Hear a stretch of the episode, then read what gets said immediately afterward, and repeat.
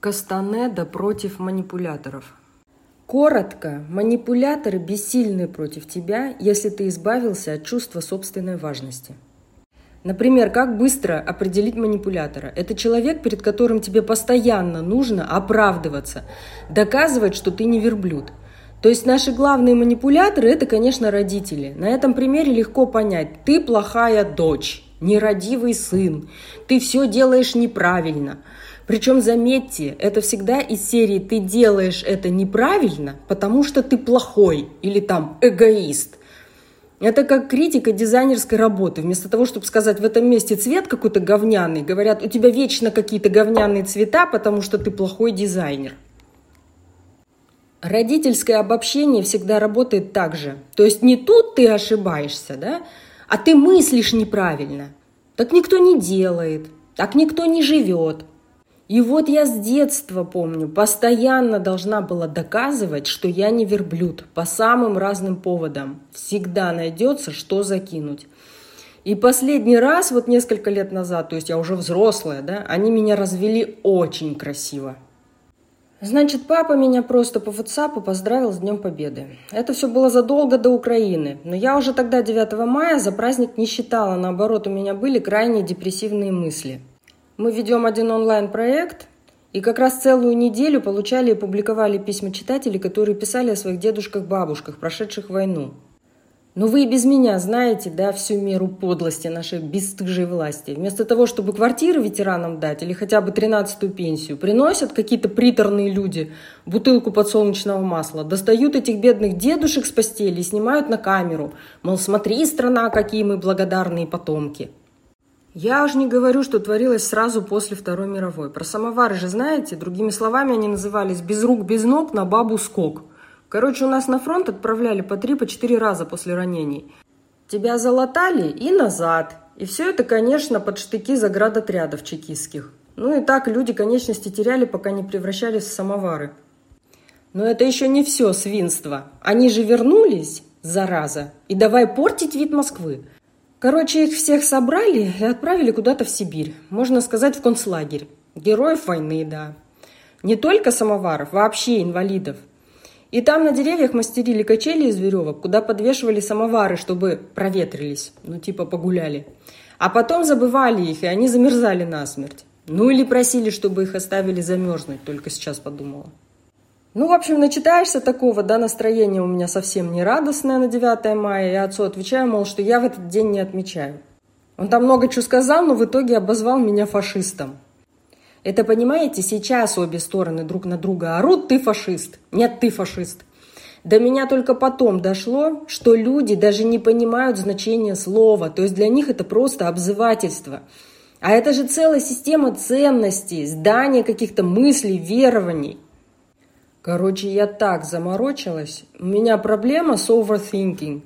Я клянусь, я месяц не могла об этом не думать. Дошло до того, что я решила, видимо, я в раннем детстве выказывала какие-то признаки психопатии, поэтому они решили, что я фашист. В общем, глобальный капец. Я уже начала с ума сходить. Это именно тот вариант, когда манипулятор пытается убедить тебя, что ты – это не ты, это что-то совершенно другое, отвратительное и ужасное. Степень твоего внутреннего зла неизмерима. Ну, газлайтинг.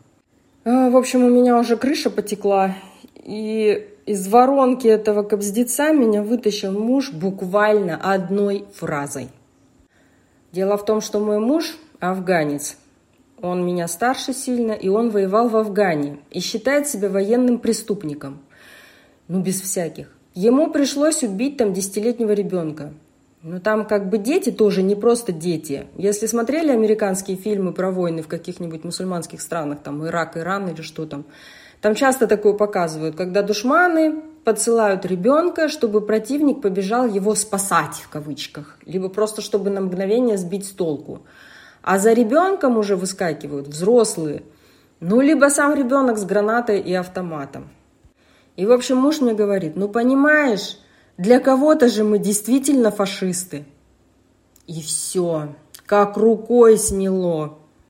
То есть я вместо того, чтобы внутренне постоянно вести этот нескончаемый диалог с родителями, да, бороться с манипуляцией, бесконечно доказывать им, что я не верблюд, что я не фашист, да, что я хорошая, как так можно, я просто приняла этот факт, что типа точно. Для кого-то же я действительно фашист, для идиотов, например, или для фашистов с другой стороны. Мне очень интересно все это сопоставлять с психопатами, да, с психологией психопатов. Вот давайте попробуем с этой стороны взглянуть. Говорят, что у психопатов раздутое самомнение, эго раздутое. Но я сейчас вот ставлю этот постулат под сомнение. Нет никого эффективнее психопатов в вопросе отражения манипуляторских атак. Я знала одну психопатку, которая довела меня до того, что я чуть физически ее не убила – она меня довела в какой-то момент до того, что я ее бросила на землю, опрокинула и пыталась ее башкой проломить асфальт, ну или наоборот. Там очень смешно, что мама мне после этого высказала свое фе по телефону, а потом эта женщина попала в Москву и начала уже донимать моих родителей. Короче, через месяц мать уже в истерике просто звонила и орала, я хочу ее убить. Ну, потому что эта психопатка уже чуть не надоумила кое-кого там поджечь нашу квартиру. В общем, пока она была здесь у меня, я что только не пыталась сделать, чтобы избавиться от нее, чтобы выгнать ее. Вы понимаете, я не могла выгнать ее даже. То есть, как я ее только не оскорбляла, не унижала, да, не обзывалась и не материла, от нее все вот как от стенки горох.